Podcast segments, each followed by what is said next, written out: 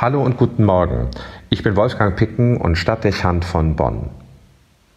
Mich bewegt in den zurückliegenden Tagen zunehmend mehr eine große Nachdenklichkeit. Wir befinden uns in der größten Krise nach dem Zweiten Weltkrieg. Noch lange werden uns die Folgen der Corona-Epidemie beschäftigen. Nur langsam wird offensichtlich, welchen Schaden die Bekämpfung des Virus allein wirtschaftlich auslösen wird. Schwindelerregend sind die Milliardenbeträge, die Regierungen weltweit freigeben, um Rettungsschirme aufzuspannen. Das Bemühen ist groß. Ob es effektiv sein wird, bleibt abzuwarten. Aber immerhin, die Politik handelt. Auswirkungen zeigt die Krise auch auf die Menschen und ihr Lebensgefühl. Es kann nicht ohne Eindruck bleiben, dass wir existenziell in Frage gestellt sind. Viele mögen sich dem vielleicht nicht unmittelbar stellen, aber das Gefühl der Bedrohung wird von jetzt an mit uns gehen, die Angst, die Unsicherheit. Kaum abschätzbar, welche Wirkungen die Corona-Krise auf die Seele jedes Einzelnen zeigen wird.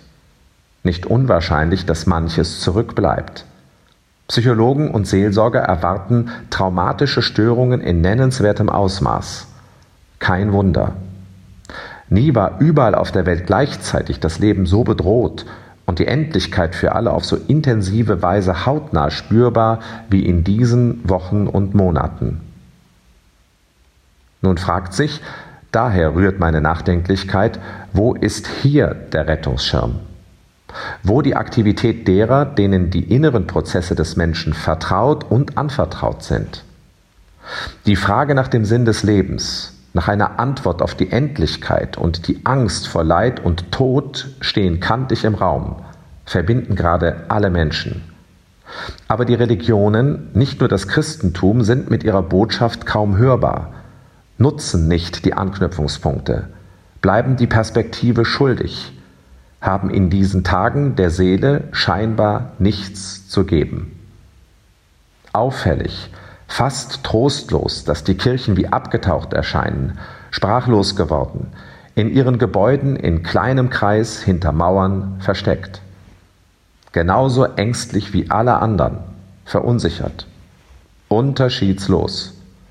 Und das, wo die Christenheit eigentlich gerade Ostern feiert, den Glauben daran, dass der Tod überwunden ist, das Fest, das der Angst die Hoffnung entgegenstellt. Die Kirche wirkt beinahe jämmerlich, wie die Jünger nach dem Tod Jesu und den ersten Erscheinungen des Auferstandenen. Auch sie hielten sich hinter verschlossenen Türen auf, hatten Angst vor Verfolgung und Tod. Sie lebten wie Menschen, die keine Hoffnung haben. Das war keiner öffentlichen Aufmerksamkeit wert. Die Parallelen sind offensichtlich. Nicht, dass ich dem Leichtsinn das Wort reden möchte.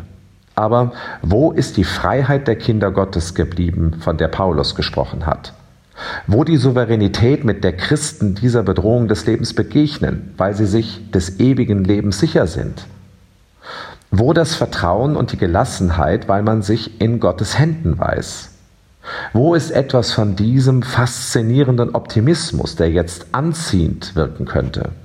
Wo ist der Mut, die Sinnfrage aufzugreifen und sie zu beantworten. In einem Moment, in dem die Religion ihre Bedeutung unter Beweis stellen könnte, ja müsste, lässt sie die Menschen allein. Kein Rettungsschirm, kein Esprit, kaum ein Denkanstoß. Mich bewegt große Nachdenklichkeit. Und ich hoffe und bete, dass uns endlich der Geist erfasst, der Türen öffnet und uns hinein in Sprachlosigkeit und geistliche Lehre in allen Sprachen von dem reden lässt, was uns frei machen und verändern könnte. Die Botschaft Jesu. Herr, lass es endlich Pfingsten werden. Wolfgang Picken für die virtuelle Stadtkirche in Bonn.